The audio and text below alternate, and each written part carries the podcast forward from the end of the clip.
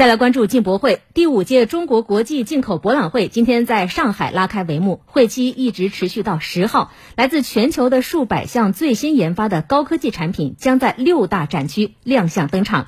详细情况通过央视的报道了解一下。来自全球数百项新产品、新服务、新技术将在这里集中亮相。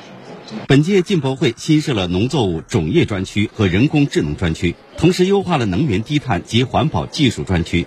拓展了创新孵化专区，技术装备、消费品、医疗、汽车等领域的一百五十多家初创企业将进行集中展示。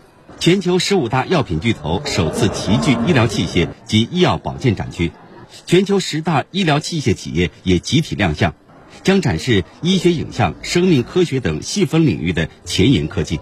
服务贸易展区不仅吸引了大量来自咨询服务、国际快递、供应链等行业的龙头企业。还新增文娱游戏参展品类。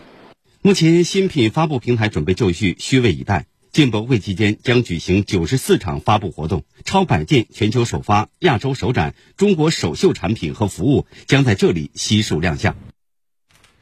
那本届进博会呢，设置六大展区，还新增了多个专区。央视记者昨天也到展区现场进行了实地探访。那本次展会会有哪些亮点？我们也通过报道赶紧去了解一下。年啊，可谓是亮点多多。我这两天也是提前探了展，跟大家说一说我的新发现。第一个新发现啊，就是元宇宙成为一大热点。那现场呢，不仅有很多虚拟人的制作和解决方案，还有很多沉浸式的体验。五 G 加 XR 是打造元宇宙的核心技术。只要带上轻便的头显设备啊，您就可以化身为羽毛球运动员，来和元宇宙世界的球手进行一场酣畅淋漓的较量，更能体验到双目 4K 级的画质。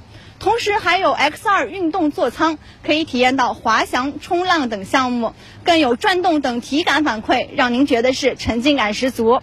第二个新发现呢，就是更智能了。今年是新设了人工智能专区啊，那么现场呢比较有意思是将会进行一场机器人足球大赛。特别的是啊，没有外部人类的控制，机器人完全自主运行。同时，在技术装备展区，我们的老朋友啊，乒乓球教练机器人也是全新升级啊，可以训练双打。它能够实时捕捉球手的表情和心率啊，做出不同速度和节奏的回球，来训练双打球手之间的默契程度。